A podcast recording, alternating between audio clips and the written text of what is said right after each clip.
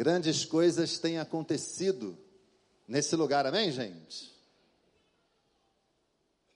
Não é meu costume, mas eu vou começar contando uma história. Eu conheço uma jovem senhora que andava às voltas com um problema muito sério, muito grave na sua vista. Um problema que foi evoluindo, evoluindo, e num determinado momento,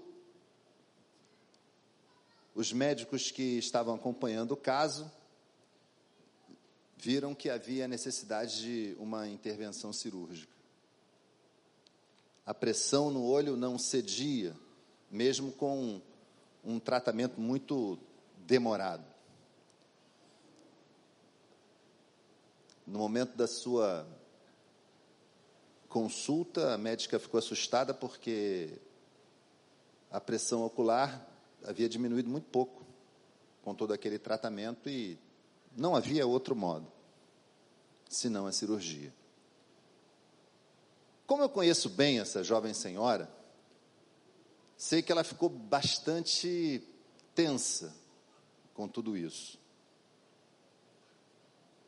Uma intervenção no globo ocular não é qualquer coisa, sempre gera algum tipo de receio, algum tipo de medo. E no dia marcado para a cirurgia, ela foi àquele lugar onde a cirurgia iria acontecer, uma cirurgia laser, muito moderna e tudo mais, mas muito tensa também. Entre oração e tensão, ela entrou no consultório médico e, não muito tempo depois, saiu. O marido foi ao seu encontro e perguntou a ela uh, o que aconteceu. E ela começou a chorar. O marido pensou logo que alguma coisa deu errado, né? Não pôde fazer a cirurgia porque a pressão estava mais alta do que podia, ou não pôde fazer a cirurgia porque o caso agora é muito mais sério, esse tipo de cirurgia não vai servir. E começou, do jeito dele, a tentar consolar a esposa. Fica tranquila, Deus está no comando. E ela falou ao marido: Não, não é isso, você não entendeu. Não foi preciso fazer a cirurgia, porque a pressão agora está mais do que normal.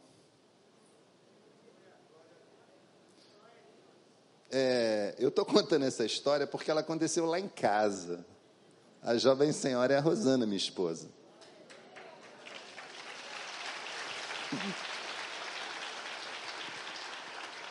E eu estou falando isso, gente, porque, e talvez iniciando de uma maneira que eu normalmente não começo uma meditação, para dizer a você que a gente chega no final do ano, sem dúvida alguma, vendo o agir de Deus na nossa vida. Eu tenho certeza que você talvez tenha passado por momentos complexos, difíceis, mas também teve aí na tua vida, na tua história, tem talvez agora algo para contar que envolve o mover, que envolve o agir de Deus nessa questão. Por isso, trazer a meditação nesse último domingo do ano é uma, é uma responsabilidade, mas uma responsabilidade muito boa. Eu fiquei pensando no texto de Hebreus, não é o texto que nós vamos meditar, mas lembrando do texto de Hebreus, capítulo 10, verso 32, lembrai-vos dos dias passados em que, depois de seres iluminados, suportastes grandes combates de aflições. Porque é isso que o Senhor faz com a gente. Se eu pedisse para você agora fechar os seus olhos e imaginar a, a grande luta de 2021, a grande crise de 2021, eu tenho certeza que por trás você ia falar: O Senhor me sustentou aqui, pastor. O Senhor foi comigo. Eu não sei nem como eu estou de pé, mas eu estou de pé. Por causa de Deus, por causa do Senhor. Eu não tenho dúvida alguma sobre isso. E hoje eu queria meditar sobre um tema que é muito oportuno para esse tempo de, de, de, fim de jornada, mas que também é muito oportuno para o início da jornada, talvez a sua, talvez você que nos acompanha pela internet, o início de uma jornada ao lado do Senhor, porque Cristo sabe o que você necessita. Você pode repetir comigo? Cristo sabe o que você necessita. Eu vou ler aqui o texto do Evangelho segundo Marcos, capítulo 6, versos 30 e 31, mas eu ia pedir para você manter a sua Bíblia aberta ou o seu dispositivo eletrônico acionado aí, não fecha nada, mantenha a Bíblia aberta, o dispositivo ligado, porque a gente vai voltar a outros versículos nesse mesmo capítulo. Marcos 6, 30 e 31. O texto diz assim: os apóstolos voltaram para junto de Jesus e contaram-lhe tudo o que haviam feito e ensinado. Ele disse-lhes: Vinde à parte para algum lugar deserto e descansai um pouco, porque eram muitos os que iam e vinham e nem tinham tempo para comer. E toda vez que eu vejo essa passagem, gente, eu penso no cuidado de Deus, no Deus que cuida, no Deus que tem zelo para com os seus seguidores. Pela manhã aqui eu falava no testemunho do doutor Humberto, o quanto Deus mostrou zelo e cuidado com a família dele. E é exatamente assim que Deus age. Deus manifesta zelo e cuidado. Nessa passagem, de cara, duas grandes verdades elas vêm à tona. Primeiro, todos nós temos necessidades. Todos nós, sem exceção, temos dificuldades. E a outra grande verdade é que o Senhor está atento a tudo. Amém? O Senhor está atento a tudo que acontece com você. Se cair um fio de cabelo da tua cabeça, Ele sabe, Ele tem a conta de quantos você tem. Alguns irmãos, não vou falar, Silviano, não vou. Mas alguns irmãos hoje não tem tanto problema nessa área. Porque os cabelos que tinham que cair já caíram. Mas, estou vendo, o irmão está ali rindo. Ó. O irmão Irmão, irmão, o irmão sabia que brilha de longe? Sabia? Olha, irmão, que coisa. Brilha, irmão. Mas é sério, tem gente que não precisa, mas, Deus sabe, Deus faz a conta, Deus tem a minúcia daquilo que acontece com você é do conhecimento do Senhor, porque o nosso Deus é Deus de cuidado, o nosso Deus é o Deus que cuida de nós porque Ele nos ama e o ápice do amor do Senhor se revelou em Jesus Cristo. E Ele ofereceu o Senhor Jesus para resgatar a criação, toda a criação. Porque a criação experimentava as dores do pecado, mas em Jesus Cristo ela é redimida. E o pecado passa a não ter mais o senhorio sobre a vida das pessoas. Deus é bom demais, meu irmão, minha irmã. Você pode dar um glória a Deus?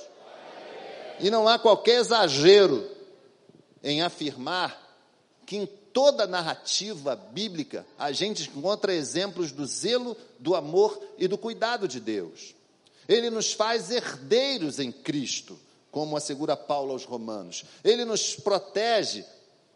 Lê o Salmo 91 e você vai ter uma ideia da dimensão da proteção que Deus dá a você. De, Davi, escreveu para que a sua geração soubesse e nós fomos abençoados porque também soubemos que o Senhor era o grande pastor da vida dele e que ele não teria falta de nada. Amém, gente? É assim com você? O Senhor é o teu pastor? Então de nada você terá falta. De nada você terá falta, em tudo o Senhor há de completar a tua vida. Pedro afirma que a gente deve lançar sobre ele a nossa ansiedade, porque ele tem cuidado de nós. E à luz do texto que nós lemos no capítulo 6 do Evangelho segundo Marcos, nós percebemos um Cristo muito interessado, extremamente interessado nas nossas necessidades. E é isso que eu gostaria de conversar um pouquinho com você aqui, sobre esse amor gentil que o Senhor Jesus manifestou a nós. E por que amor gentil? Porque não foi um amor grosseiro, não foi um amor impositivo, foi exatamente isso, um amor gentil, um amor que fez bem, aonde chegou foi bem recebido, aonde chegou foi bem é, instalado, o amor gentil do Senhor nos alcançou. E sendo assim, Cristo sabendo muito bem o que nós necessitamos, o que a gente vê nesses versos 30 e 31 é que ele sabe das nossas necessidades, por exemplo, emocionais. O Evangelho segundo Marcos, ele é um evangelho diferente dos outros. É, os melhores estudiosos, os estudiosos mais respeitados, dizem que ele foi o primeiro evangelho a ser escrito, entenda bem, e ele foi um evangelho onde o Senhor era exaltado como, o Senhor Jesus era exaltado como o Filho de Deus. Mas uma outra característica do evangelho segundo Marcos é que ele é um evangelho ligeiro. Ele é um evangelho muito rápido, muito dinâmico. Jesus aparece o tempo todo aqui falando, fazendo alguma coisa. E talvez de todos os capítulos dinâmicos do Evangelho segundo Marcos, o, o capítulo número 6 seja o mais dinâmico. Jesus começa ensinando numa sinagoga.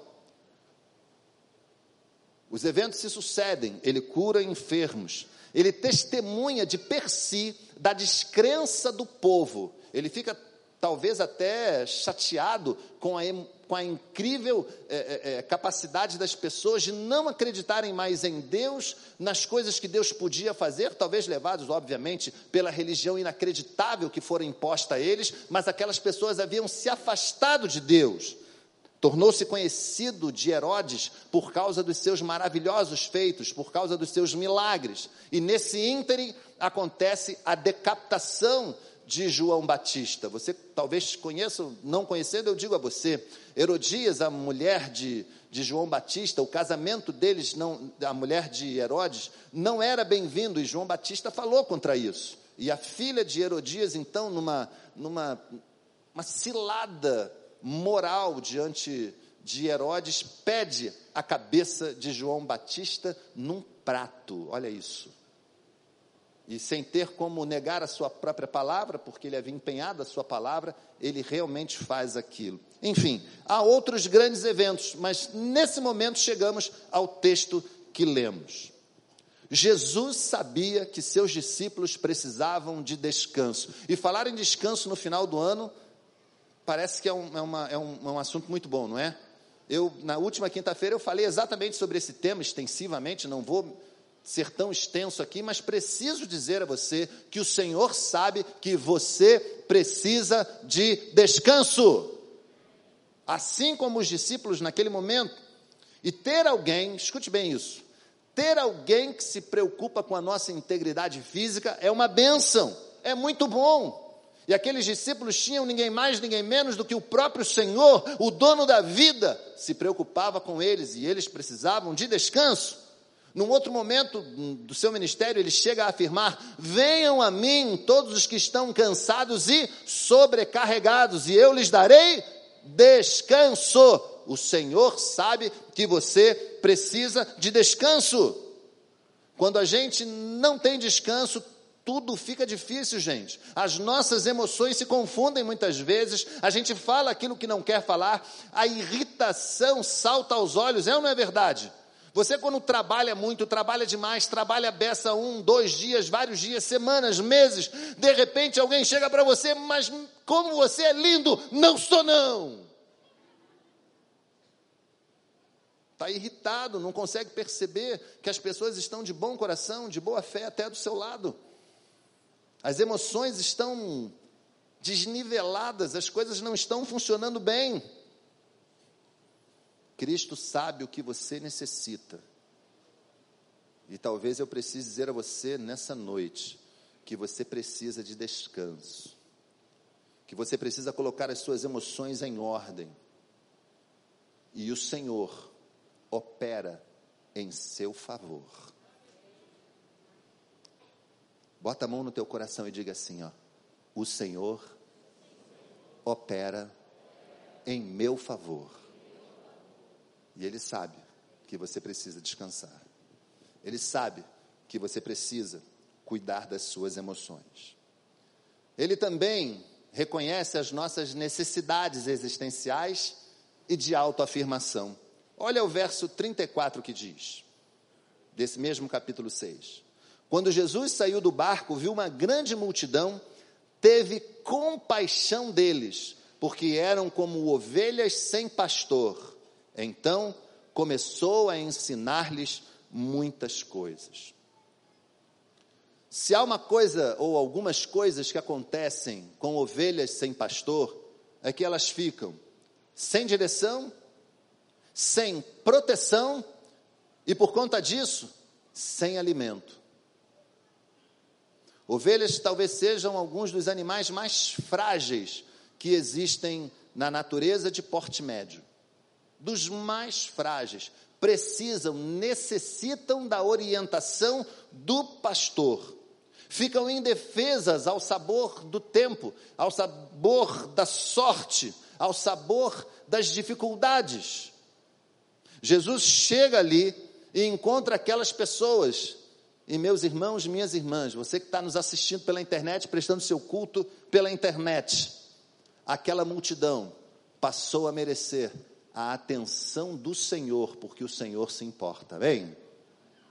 Ele olhou, viu que elas eram como ovelhas sem pastor, por isso sujeitas à falta de direção, à falta de proteção, à falta de alimento, e o Senhor se importa, Ele tem compaixão dela. Mais uma vez, Jesus mostra a sua diferença em relação aos líderes religiosos daquele tempo, muito mais preocupados em angariar, sim, talvez fama, talvez dinheiro, enfim.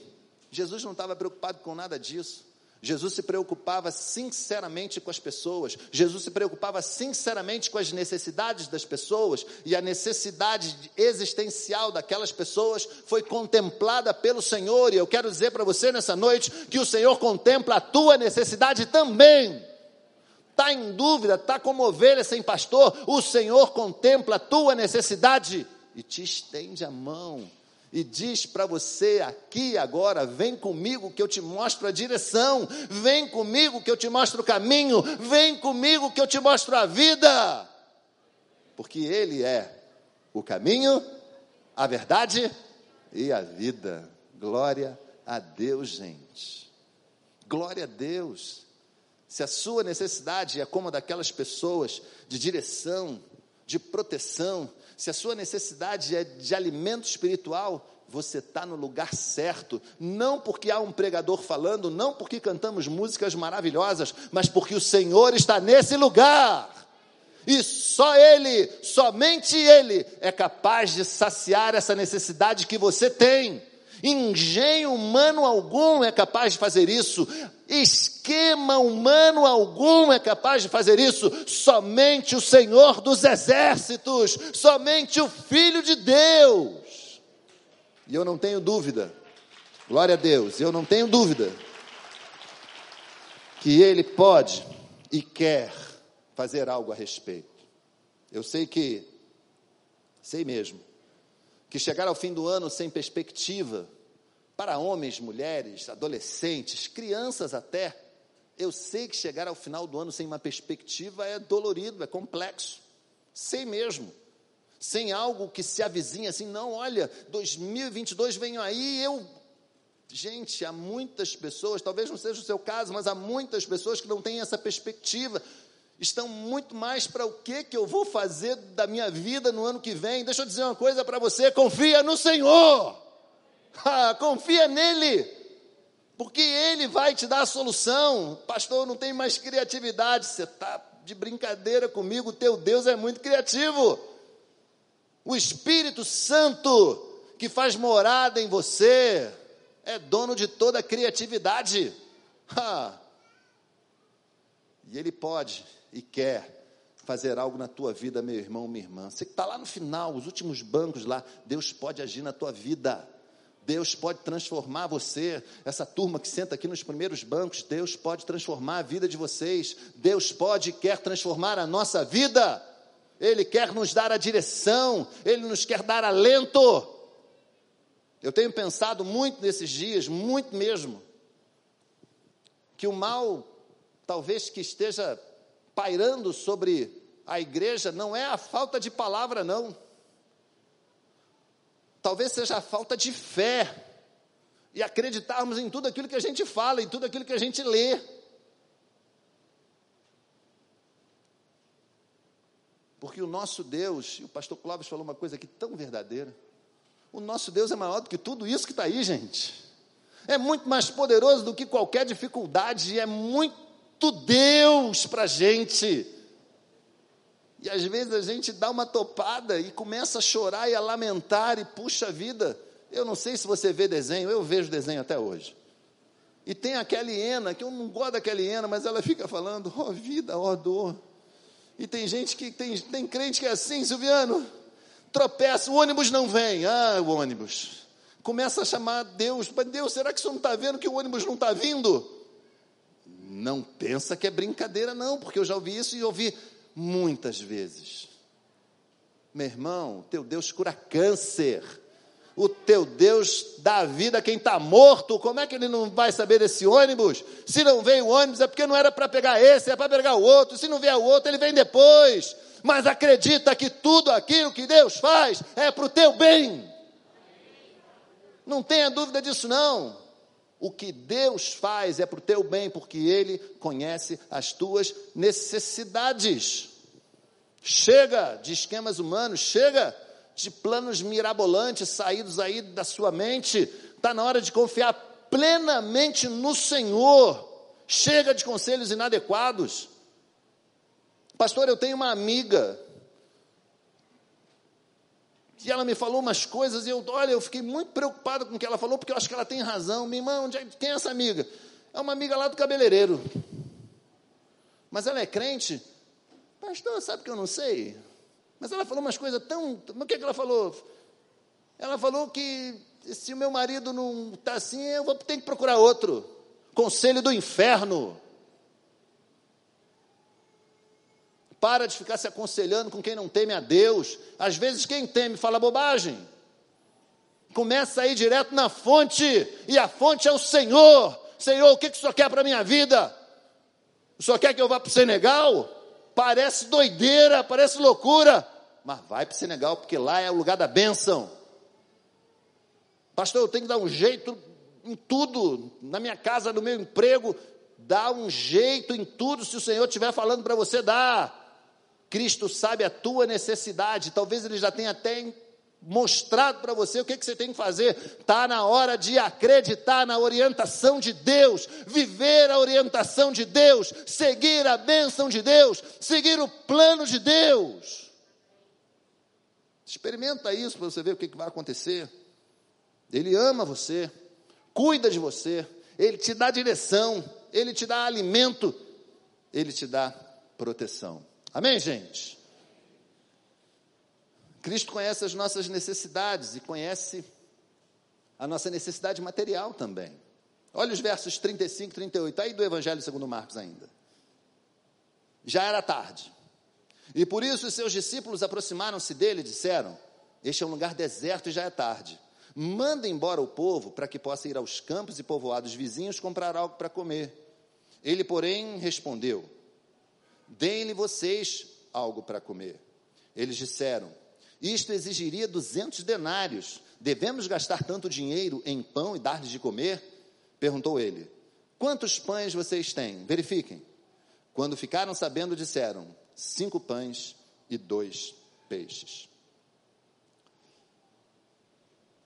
Alguns irmãos conhecem a teoria das necessidades um psicólogo humanista chamado Abraham Maslow, escreveu lá um, uma teoria.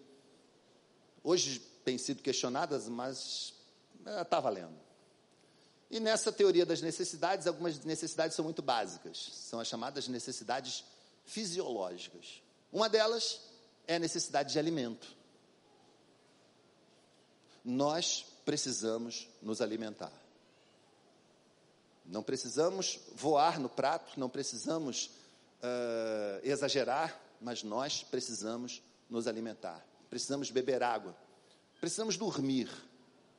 O Senhor sabia dessa necessidade fundamental daquelas pessoas. Estava ali uma grande multidão que precisava se alimentar, e o Senhor queria dar de comer àquelas pessoas. Ele não negou por um único instante a necessidade material daquelas pessoas. Elas vejam, preste atenção nisso. Elas podiam estar até felizes por estarem ali. Mas talvez até ignorando que daqui a algum momento elas teriam necessidade de comer. Precisariam comer e a partir do momento que as nossas necessidades mais básicas, elas não são supridas, gente, todas as outras necessidades vão se desmanchando. Você sabia disso? Alguém consegue raciocinar direito com fome? Alguém consegue fazer as coisas que precisa fazer com muita sede?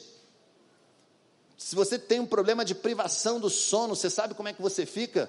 Completamente alucinado. Dizem que as mulheres precisam dormir mais você, mulher, né, algumas estão fazendo assim, quando você está com muito sono e não dorme, como é que você fica? De boa? Fica legal? Acho que não. Olha, que foi quase unânime. Não. Mas é. A falta de sono é terrível. Precisamos disso. O Senhor não nega, não nega isso. Olha, desde que eu me converti, desde que eu me converti, eu tenho escutado histórias impressionantes de Deus, acerca do poder de Deus nessa área, de orfanatos, período de Natal mesmo, orfanatos que não têm o que comer, recebendo cargas de ceia. Olha isso, já vi acontecer. Já vi acontecer, e não precisamos ir longe, o nosso centro de ação social atuando na vida de milhares de pessoas nesse ano, só nesse ano. O Senhor conhece as nossas necessidades materiais. Ele não ignora as dificuldades pelas quais as pessoas estão passando. E eu li, eu não tenho vergonha de dizer isso não, né? Porque já é uma coisa tão tão divulgada, tão tão presente na nossa vida. Mas não era na minha até a pandemia chegar. O Instagram. Não era. Eu era um eu, enfim, eu era isso aí que você imaginou. Eu não tinha nem Instagram. Mas eu li uma frase acerca de necessidades. E eu gostei tanto dessa frase. Essa frase dizia assim: Ele já sabe. Você está no auge da crise, deixa eu consolar teu coração com essa frase. Ele já sabe. Pastor, as coisas lá em casa, o senhor não tem ideia. Deixa eu falar para você de novo, com todas as letras. Ele já sabe. Ele já sabe o que está acontecendo no teu coração, ele já sabe o que está acontecendo na tua casa, ele já sabe o que está acontecendo com a tua mãe, ele sabe o que está acontecendo lá no teu pai internado, ele sabe melhor do que ninguém. O teu irmão que está em dificuldade, ele já sabe de tudo. O teu filho que não está aqui, você queria tanto, o Senhor já sabe. Deus já sabe das nossas necessidades. Amém, gente? Você recebe essa palavra com confiança? O Senhor já sabe. E ele age.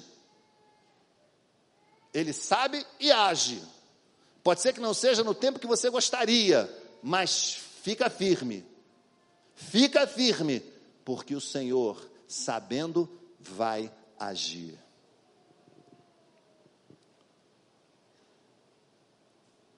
É claro que esse texto tem muitas outras necessidades, eu trouxe aqui essas, e vou falar essa última, mas provavelmente há muitas outras.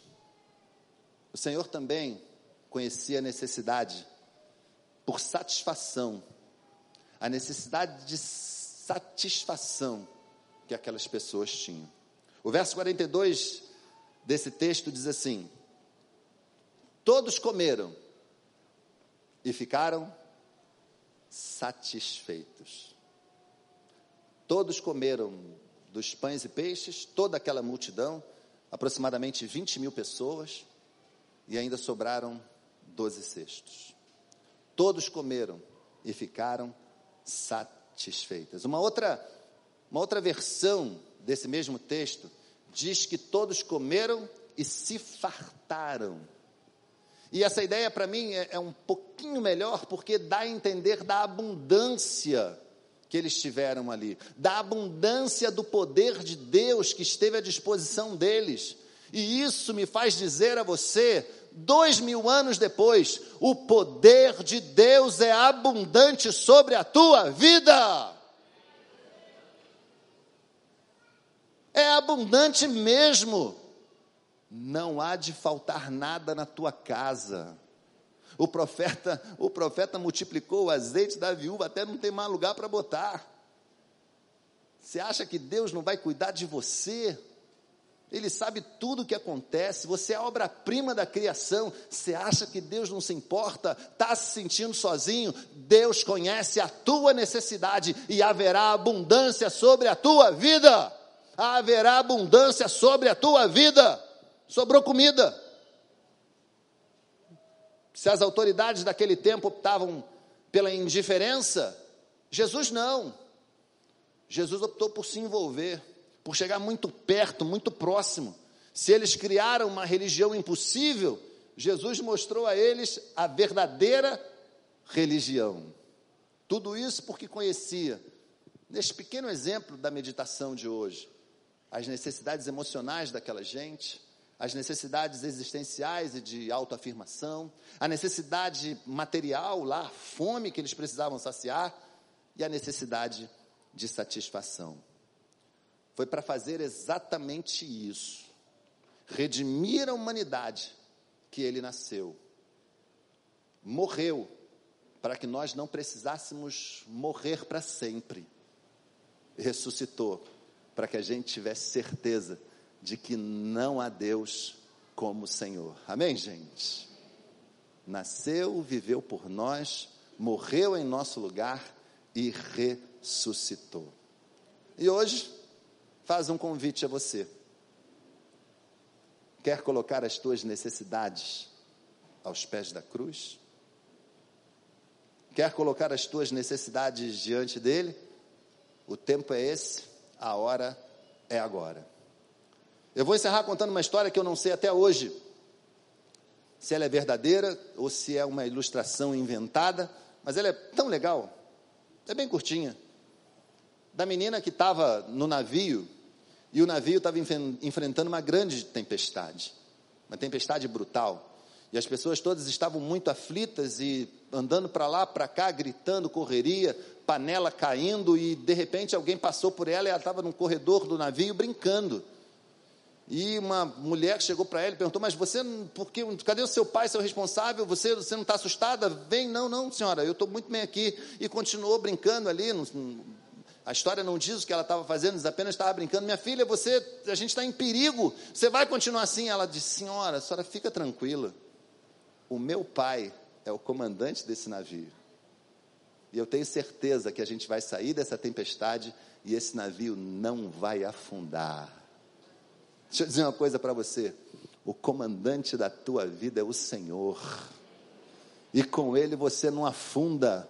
Pode vir a tempestade que for, 2021 foi de tempestade, você está aqui para provar que não afunda, você está aqui para provar que Ele é o Senhor, que Ele é o grande capitão, o grande comandante da nossa história, que Ele nos manteve de pé, que Ele nos sustentou, que Ele é sobre todas as coisas. Glória a Deus!